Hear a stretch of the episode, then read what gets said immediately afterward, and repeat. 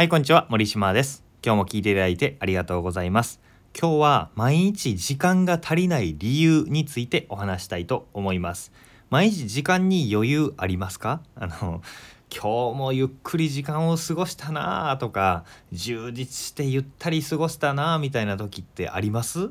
結構ねなかなか時間にせせこましいというかなんというか何もしてないのに今日大したことしてないのにじもうこんな時間みたいなことって結構多いんじゃないかなと思うんですよ。僕も多いです。であの現象って何で起こるのかというお話なんですけどあれは時間泥棒があなたの生活にいるんだよというお話そしてその時間泥棒とは何かっていうのをバシッと言ってそれをどうすれば対処できるのかっていう話をしたいと思います。えーまず想像してほしいんですけど何に今ねあの考えてみて何に時間を奪われているんでしょうかって自分の生活振り返ってみてほしいんですよ。振り返ってみるとうん仕事にガーって集中してる時に「ちょっといいですか?」って声かけられて「まあ集中が途切れた」とかでそれで時間戻るのに時間が経ったりとかあとは空腹に負けてちょっとお菓子みたいな感じでお菓子食べたりコーヒー飲んだりとか、えーついついテレビをダラダラ見てしまうとか、えーいろんな時間泥棒っていうのは思い当たると思うんですけど最も時間を無駄に奪っていて、えー、全てがこれであると言ってもいいものがあります。それは何かというと中座です。中座。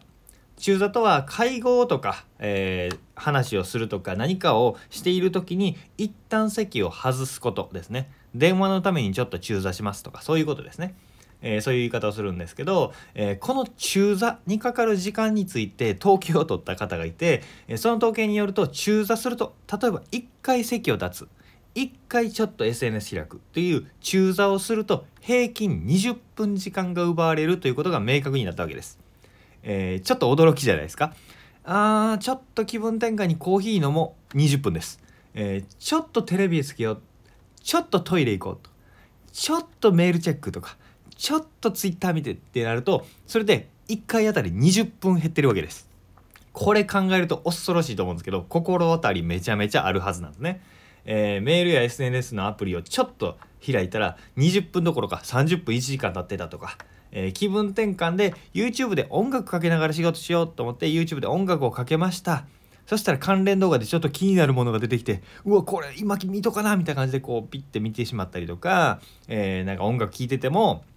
広告が流れてその広告止めるために YouTube 開いたらあちょっとこの動画気になるみたいな風に見てしまったりとか、えーご飯食べてる間だけテレビつけようとかアニメ見ようとかそういうことをしている人多いと思うんですけど食事の時間だけって思ってたのに終わってもダラダラ見続けてしまうっていうことってめっちゃあると思うんですよ。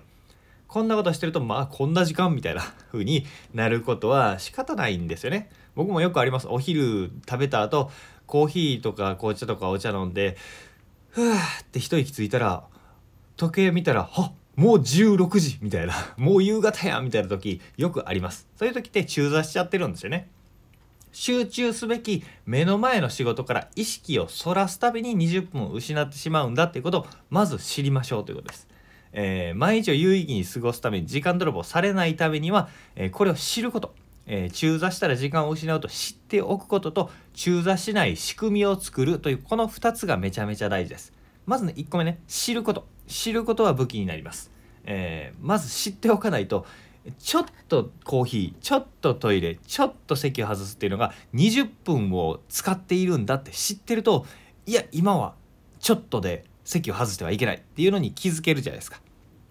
で2つ目こっちの方が大事なんですけど中座しない仕組み環境を作るっていうことがめちゃめちゃ大事です。えー特にテレワークとかリモートワーク自宅ワーク、えーっていうことをやっている人は、えー自分の家のデスクもしくはこたつみたいなところで、えー仕事をしているっていう方が多いと思うんですけどそうなるとねパッとパソコンとか仕事から目を上げると漫画が映ってたりテレビが映ってたりなんかクッションとかぬいぐるみとかあったりとか 人によってこう、えーちょっとお菓子が目に映ったりとか誘惑ばっかりじゃないですか。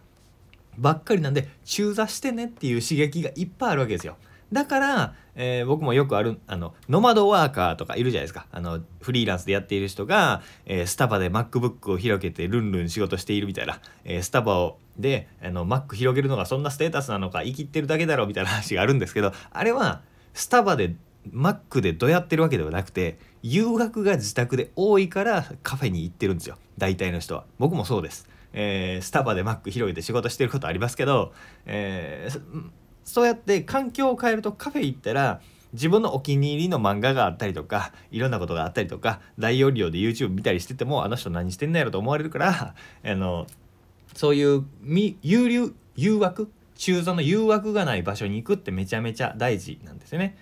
だメールとか電話もまとめて返すようにしたりとか。僕はあのえー、Chrome とか Firefox とか使ってるとサファリにもあるのかな。そういうのでもアドオン拡張機能っていうのがあって、えー、何時から何時はこのサイト開けませんみたいな設定をしてます。時間制限。iPhone とかで言うとスクリーンタイムっていうやつですかね、えー、そういうやつで制限時間を設けたりとか、えー、朝の時間はメール開けないとかね。そういうふうに設定をしています。そうしないとポチッと無意識に、えー、中座しちゃうんでね。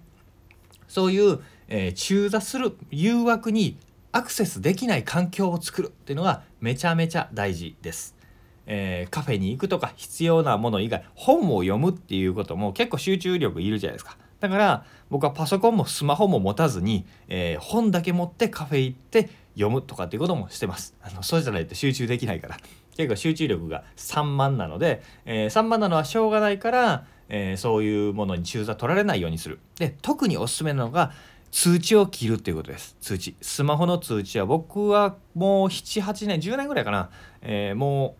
う音も光もなりません。通知のアプリの右上の赤いバッジもつきません。全くつかないので電話も通知も全く気づかない人間なんですよ。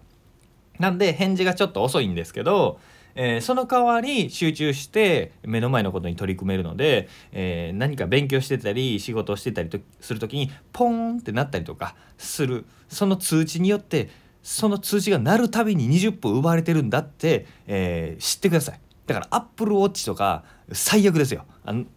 体に振動でブルブルってなって通知が来ましたよ LINE が来ましたよっていう中座させるためのデバイスなのであんなもんはもうつけない方がいいです。